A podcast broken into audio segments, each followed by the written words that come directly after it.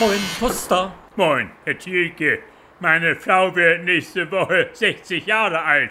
Ich weiß immer noch gar nicht, was ich ihr schenken soll. 60 Jahre Donnerwetter, das ist ja immerhin ein recht runder Geburtstag. Ja, Da sollte es dann natürlich schon etwas Besonderes sein, nehme ich an. meine Frau ist schon seit Wochen sehr gespannt, sagt sie, mit was ich sie an ihrem Ehrentag überraschen werde, Herr Thielke. Ja, ja, die Erwartungshaltung, die ist natürlich extrem hoch an so runden Tagen. Zu ihrem letzten Geburtstag, vor einem Jahr, da hatte ich ihr einen kleinen Tischstaubsauger gekauft von Siemens. Damit können Sie natürlich dies Jahr nicht nochmal ankommen. Nee, Was hat Ihre Frau denn so für Hobbys? ja, Also also, ich meine, womit verbringt sie die größten Teile ihrer privaten Freizeit? Früher, Herr Thielke, da hatte sie immer sehr gern gestrickt. Einen Pullover nach dem anderen. Ja, aber das war früher, in den schlechten Nachkriegsjahren war das wahrscheinlich noch. Ja, Da haben alle Frauen, alle haben da gestrickt. Ach so. Es gab ja auch noch nichts. Die Winter waren kalt Ja. und das Portemonnaie, das war meist so leer wie heute die Innenstädte nach der Ausgangssperre. ich hatte auch schon an eine Mikrowelle gedacht, Herr Thielke.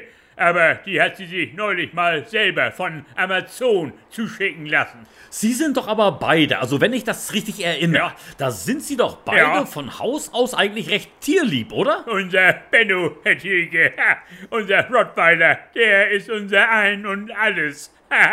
Wie wär's denn vielleicht mit einem zweiten Haustier? Ach so, Ein zweites Haustier, das könnte die Lösung sein. Ja. Die Kuh doch noch rechtzeitig vom Eis zu kriegen. eine Kuh, meinen Sie, Herr Thielke? Oder vielleicht doch erstmal lieber ein etwas kleineres Tier. Ja, Es gibt ja so viele possierliche Haustiere, die in die kleinste Mietwohnung reinpassen. aha, Goldhamster, Papageien, Zwergleoparden. ja, also... Leoparden, die haben allerdings sehr scharfe Zähne. Ja. Da müssten sie dann etwas mit ihrer Sofagarnitur aufpassen. Ich hab's, Herr Tüge. Zähne.